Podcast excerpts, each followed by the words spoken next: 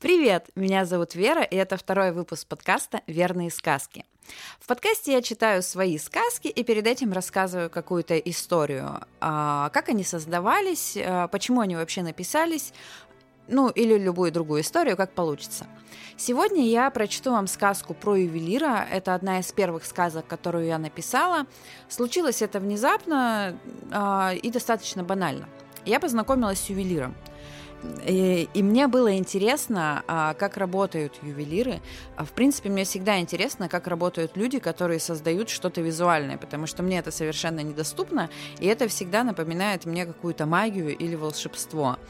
А, в общем-то, вместо того, чтобы расспросить его как следует о том, как это происходит, я решила пофантазировать, и получилась вот такая сказка. Первое, кому я ее прочитала, это моя подруга, а подруга моя работает психотерапевтом. И когда она услышала эту сказку, она сказала, что сказка о теневой стороне личности. У нее как раз там проходил курс на эту тему, и она забрала ее, чтобы э, почитать, э, в общем, своим ученикам, которые проходят курс. А мне кажется, что сказка про обычное, ну как обычное, у каждого свое, обычное или необычное выгорание, которое может произойти на любой работе, не только на работе ювелира. А, в общем-то, наверное, это все. Давайте читать сказку.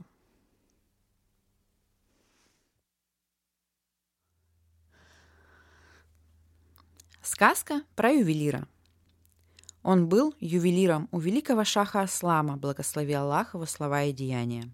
Он имел возможность жить в лучших покоях второго по красоте дворца города, но жил в своей мастерской. В его руках каждый день были камни, стоимость которых превышала казну соседнего государства, но он предпочитал на ужин лепешку и родниковую воду.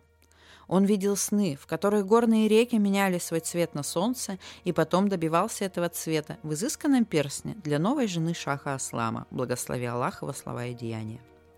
Перед дверями ювелирной мастерской каждое утро выстраивалась очередь из самых достойных мужей со всех окраин страны. Они просили, чтобы мастер взял в ученики их сыновей. Или хотели купить хотя бы одно его изделие, самое простое и самое ненужное. Или подглядеть одним глазком за его работой но всегда уезжали ни с чем. В это утро ювелир не вышел по обыкновению на ступени, чтобы разогнать любопытную толпу. Дело в том, что он всю ночь не сомкнул глаз, как ни пытался, как не ворочался на своей жесткой кровати, как не молил Аллаха о минутах желанного сна. Ювелир с трудом встал и хотел приступить к работе. Толпа уставших отцов, неудачливых покупателей и завистников разошлась по своим делам к полудню. Мастер склонился над верстаком, но так и не прикоснулся ни одним своим инструментом, ни к золоту, ни к серебру, ни к одному из множества драгоценных камней. А перстень должен быть готов через 23 дня. Тогда великий шах Аслам, благослови Аллах его слова и деяния, отправится в путь за своей 139-й женой и преподнесет украшение ей в подарок. Еще было дело в том, что все предыдущие 138 колец ювелир изготавливал очень быстро. Все они были такими разными, но неизменно такими изысканными, что у невесты захватывало дух, а у ее родителей и мысли не возникало попросить в дар дополнительные богатства. 139-й перстень не должен был уступать по красоте своим предыдущим собратьям, но должен отличаться от них – Никто ювелира об этом не просил, но это было правилом, по которому он работал всю жизнь и которое установил сам в начале своего ювелирного пути много лет назад. Он не собирался его нарушать, но работа не шла. Слуга ювелира, которому было строго-настрого запрещено тревожить мастера своим присутствием, не на шутку забеспокоился. Завтрак и обед остались нетронутыми, табак иссох на солнце, и ни одной просьбы или приказа не поступало до вечера а к вечеру ювелир велел позвать дворцового целителя. Без своих снов мастер не мог создать новую форму перстня для 139-й жены великого шаха Аслама, благослови Аллах его слова и деяния. Он даже не мог представить очертания украшения – Ювелиру нужен был сон с горными вершинами или листвой далеких джунглей, с синевой океана или льдами сурового севера, с дикованными зверями, которые водятся в густых хвойных лесах, или с насекомыми, которые опыляют невиданные прежде цветы. И ювелир боялся, что сон вновь не посетит его. Лекарь усмехнулся и признался, что это самый простой недуг, который ему когда-либо встречался, и дал ювелиру горький отвар в небольшой склянке – велела спить пять капель и ложиться спать. На следующее утро склянка была пуста, как взгляд ювелира. Сон пришел далеко за полночь, но не принес с собой красоты далеких пейзажей. Сон ударил ювелира по голове и принес непроглядную тьму, которую нельзя было даже вспомнить.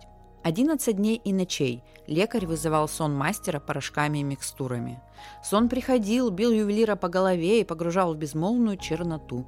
На утро 12 дня мастер приказал подать к дверям своей мастерской повозку, запряженную лучшими скакунами, сел в нее и крикнул вознице отправиться вон из душного города.